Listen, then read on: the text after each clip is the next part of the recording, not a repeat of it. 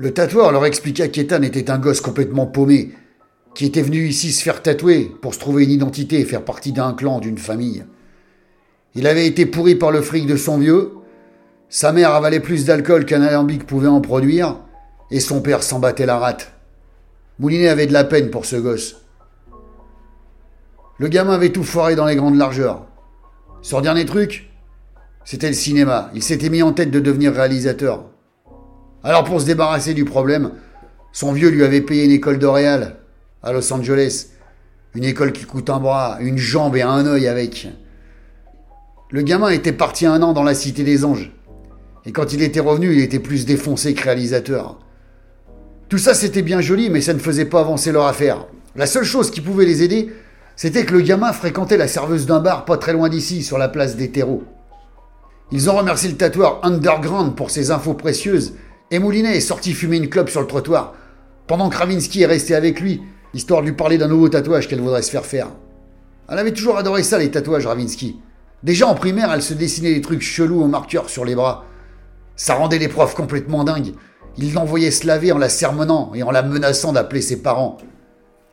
Moulinet foutait le bordel dans la classe pour qu'on le foute à la porte et qu'il puisse rejoindre Ravinsky au lavabo. Il se disait qu'il les emmerdait tous et qu'un jour il ferait ce qu'il voudrait, qu'ils seraient toujours des potes. Et c'est ce qui est arrivé. Moulinet ferait n'importe quoi pour cette gonzesse. Sans rire, elle était comme sa sœur. Tout en tirant sur sa clope, Moulinet se souvint avec amusement de leurs premières enquêtes en primaire.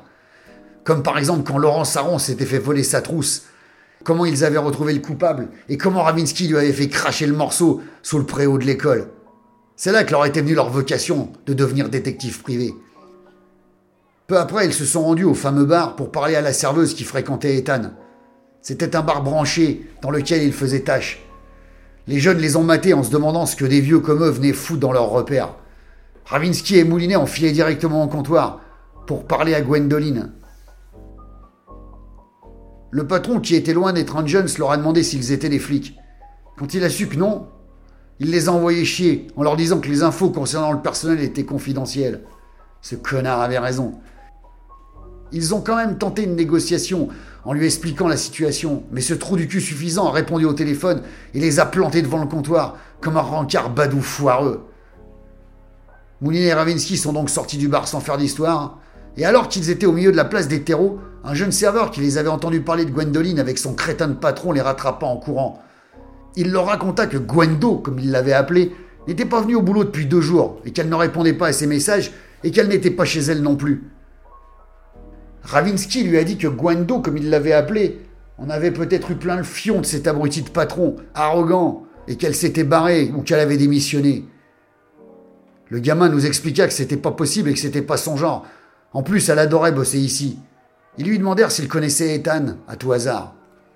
Il leur répondit qu'il connaissait vaguement ce type parce qu'il venait souvent attendre Gwendo à la sortie du boulot, le soir après le service, mais qu'il ne l'aimait pas, qu'il n'aimait pas son genre, et que la dernière fois qu'il était venu la chercher, il était accompagné d'un vieux mec chelou, genre panette. Moulinet lui demanda quel âge environ le mec chelou? Dans les 45 ans.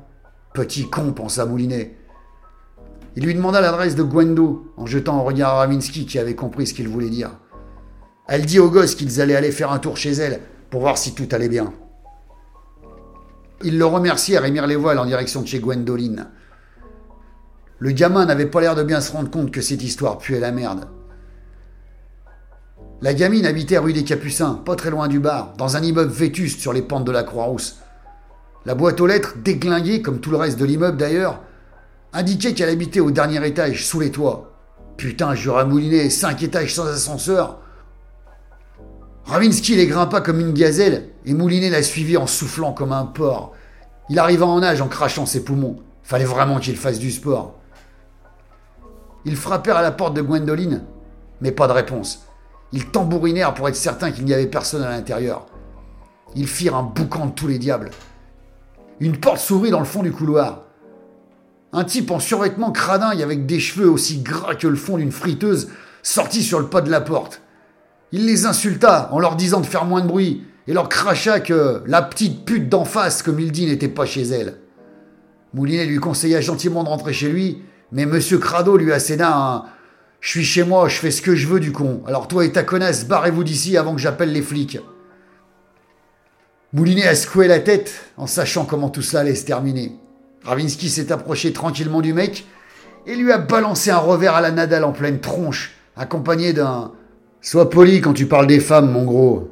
Et rentre chez toi, si tu veux pas j'explose le peu de couilles qui doit te rester. Le type lui claqua la porte au nez en l'insultant. Il l'entendirent fulminer à l'intérieur de sa niche.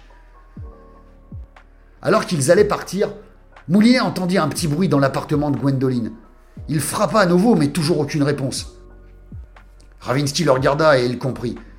Il prit du recul et balança un grand coup de latte dans la porte, qui céda aussi facilement qu'un homme politique devant un pot de vin. La gamine était là, prostrée en boule sur son plumard. Le studio était dans un bordel sans nom.